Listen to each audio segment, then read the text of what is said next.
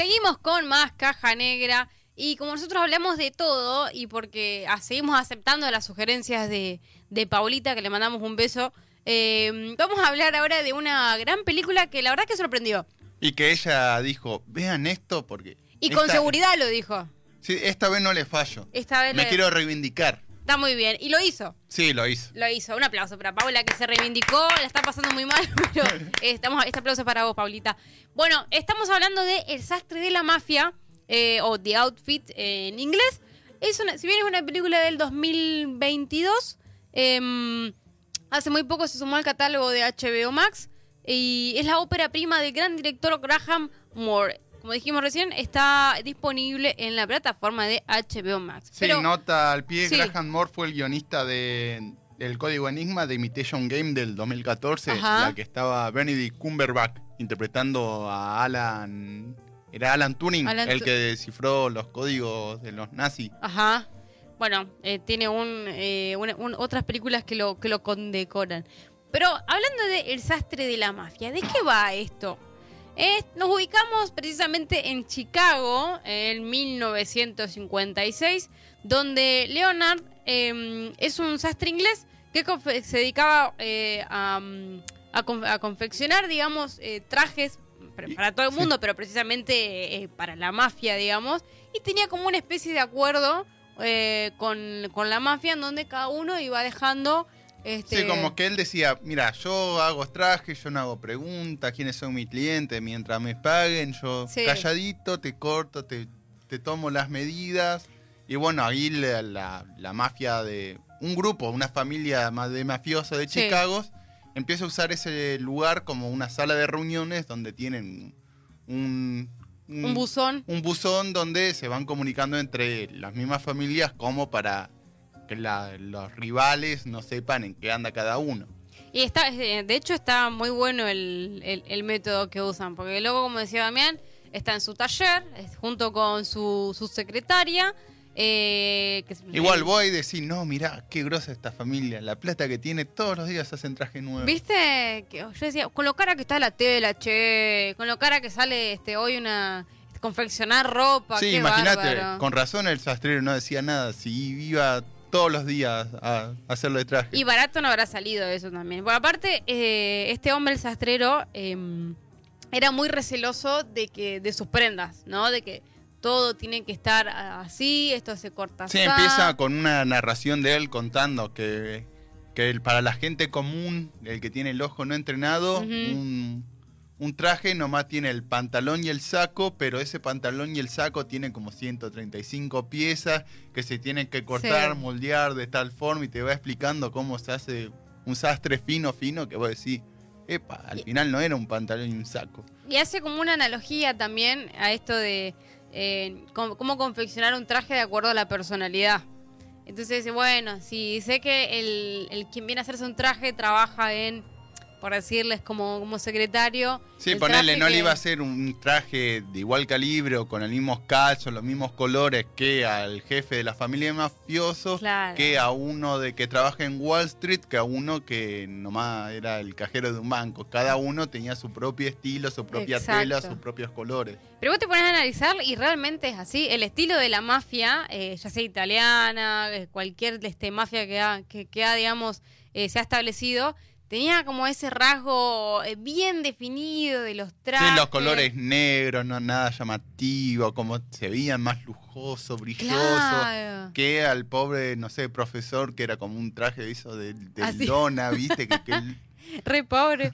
Eh, bueno, cuestión. eh, este, este sas- sastre hacía como intermediario, ¿no? Entre, entre las comunicaciones que se ejercían, digamos, entre las distintas familias de mafia. Pero, eh, como toda película de mafiosos, sucede algo. Sí, todo iba relativamente bien hasta que empieza a marchar relativamente mal. y que él, como sastrero, y su secretaria, Maeve, Mabel, este, quedan eh, en el medio de, de- de toda Sí, esa de la situación. disputa. Sí, hay una especie de, de, podemos decir, de escuchas eh, que comprometen a, la- a las partes. Hay, un, hay una rata. Hay una rata. La famosa palabra, hay una rata en el, en, en el grupo. Así es. Así que bueno, como se, va- se genera como un, esto de, de empezar a dudar de todos. está el hijo de, de- del capo de la mafia ahí metido. Eh, el desastrero decía, no, yo la verdad yo no quiero, no, no- no quiero que me involucren en esto, yo tengo acá mi, mi kiosquito, yo hago ropa, no quiero saber nada, lo solucionan afuera.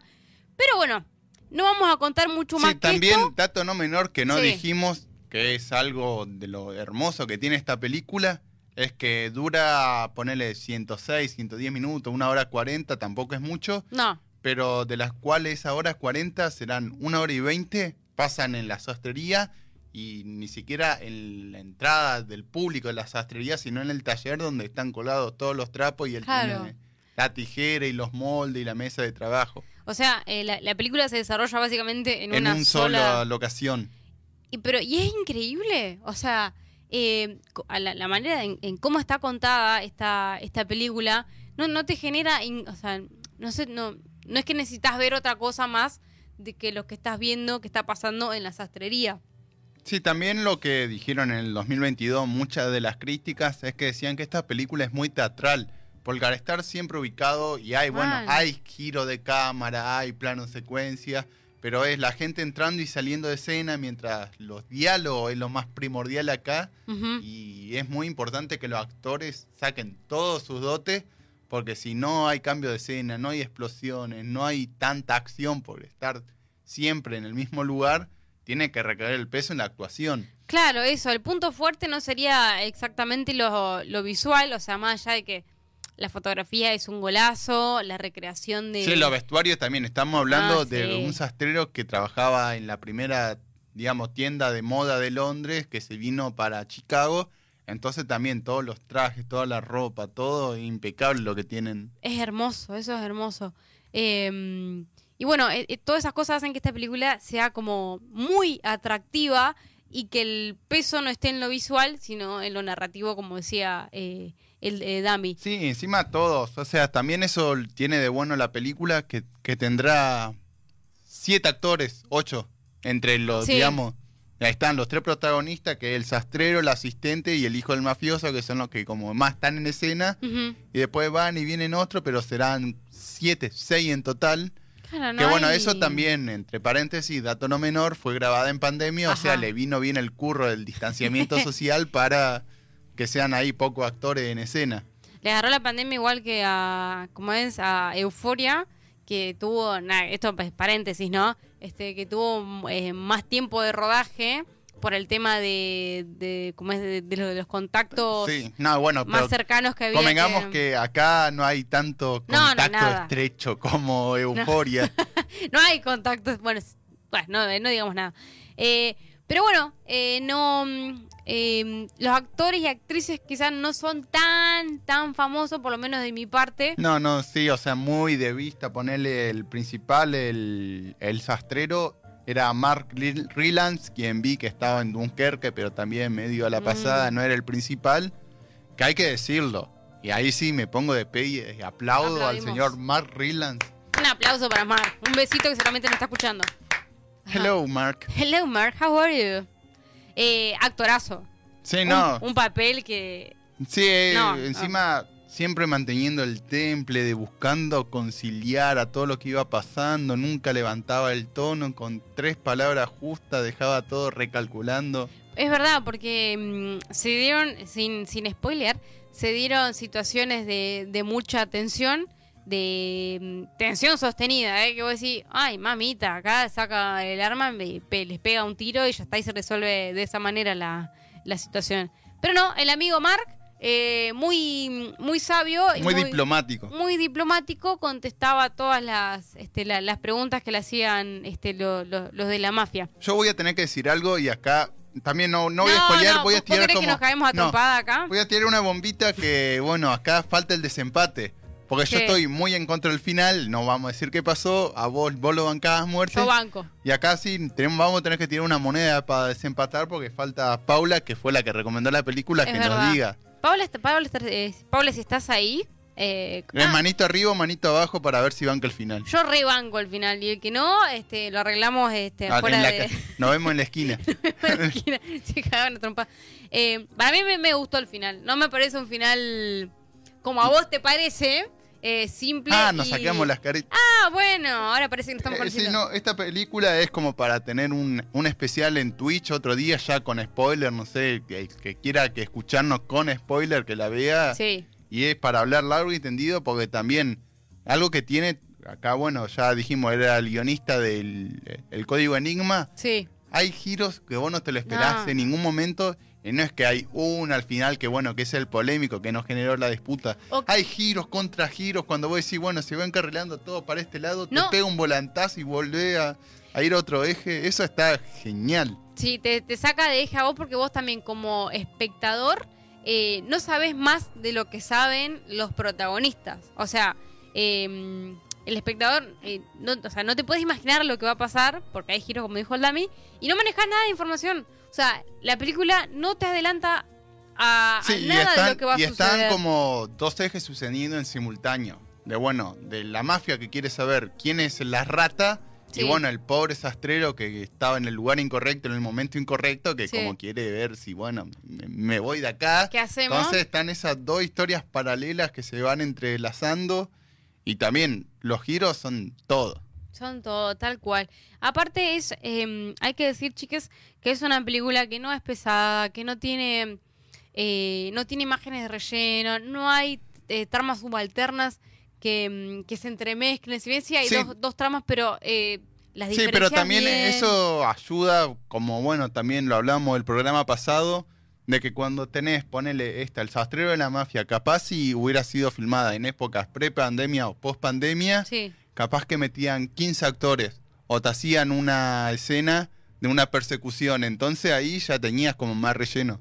Acá dura una hora 40, que me parece que es lo que tiene que durar. sí. Capaz más ya era abusar, porque está muy centrado en lo que es el diálogo, en las situaciones, Tal como cual. dijimos, eh, al estar todo ambientado en un mismo lugar, es el diálogo lo primordial. Yo creo que si no, si lo no lo hubiesen grabado en pandemia, no hubiera Sí, para sido... mí, si no hubiera, si hubiera sido pre o post pandemia, hubieran tenido que hacer más actores, hubiera otras locaciones y ponele, si había ya un, ponele, no sé, te digo, Robert De Niro que estaba en un rol, Sí. ya tenés que mostrar alguna escena de Robert De Niro, entonces de una hora cuarenta se te va a dos y ya hay relleno. Claro, por eso, eh, coincido totalmente. Eh, ah, pero en el final no. No, Ah, en el quería- final no, ahí ya, ya te dije no vamos a ganar trompada en cualquier momento. Eh, pero bueno, nada, me, parece que, mm, que, que si no hubiese pasado la pandemia, el guion eh, hubiera sido totalmente diferente. Y, y estoy segura que no es que no me hubiese gustado, pero... Y también acá yo marqué un poco para, para hablar en la sección que tenemos acá como los punteos. Ajá, ¿Se banca o no eso de que todo pase en un escenario? Para mí me gustan las películas tipo, ya lo hablamos de Tok Tok o Ajá. de la película Perfecto Desconocido. Bueno, esos son, son más comedia. Pero ¿se banca o no que todo pase? Yo personalmente... Tipo La Terminal, no sé, una onda así Ah. de, de otras películas que pasen solo en una locación. Yo banco porque creo que en cierto punto no te das cuenta, que no le prestas cierta más atención al, eh, al escenario más que al, al, al diálogo o a, la o lo que está sucediendo. Como que te olvidas, como que pasa a un plano secundario.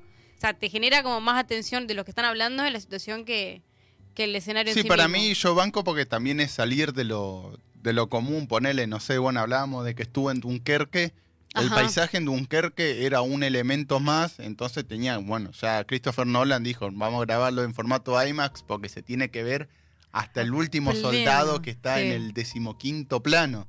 Acá, es, bueno, está todo... Primeros por más que está bien, sí, por más que está todo bien cuidado, el taller está limpito, que si no, mira, este desastrero no tiene un hilo fuera de lugar, pero como que está bueno que pase todo ahí y también al hacerlo como dijimos, media obra de teatro, que los personajes van saliendo de escena y nos muestran qué pasa fuera de la escena, a mí me gustó y hace rato no veía también uno, una película así. Sí, yo también, yo también banco. Eh, como te dije, me parece que eso ya pasa a, a un segundo plano. Y esto de mantener una sola locación es también un desafío, ¿eh? Eh, porque tenés que primero cocinar bien todo para que, el- para que no, no sea tedioso, no sea aburrido, para que eh, no, tengas que no tengas la necesidad de contar lo mismo en otro lugar.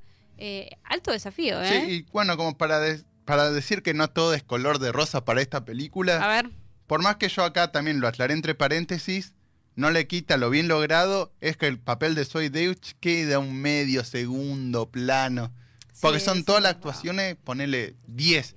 Y ella como que es un 8,5, pero se nota mucho ese salto de lo que le faltó. Poco explotado. Sí, como que le faltó algo más, como que tener un rol más, como para decir, era esto. Me, me, me, me parece... lo- Ahí sí, estoy de acuerdo con vos. Y para de contar.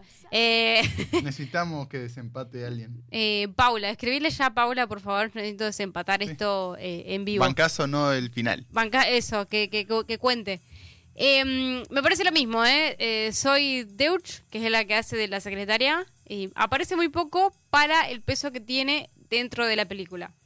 Eh, no, no digo que necesariamente tenga que haber No, para mí, o sea, desarrollo. Sí, o sea, lo que te mencionábamos, sería ponerla más, hubiera sido tener que crear algún relleno. Pero al estar todo tan bien logrado y posta esto es una... Véanla, por favor, véanla esta película. Escúchenlo, Dami, por Pero favor. es eso, Está- como que le falta un, un saltito de calidad le faltó a la amiga Soy Deus, que no está mal, pero cuando el, amigo Ryan ahí, Mark, perdón, la rompió entonces. La rompió. Háganle caso a, por favor, a Dami que, que hizo manitos así como rezando eh, y mirando al cielo. Mira al cielo de repente. Eh, por favor, háganle caso. Está en, HBO Max, en HBO Max o en plataformas amigas. Me llamo Tokio, pero cuando comenzó esta historia no me llamaba así. Better call Saul. Friends don't lie. Well, I'm the devil. Diane, tell me, please, Diane, tell me that I'm good. Para mí que estás pasado de Netflix.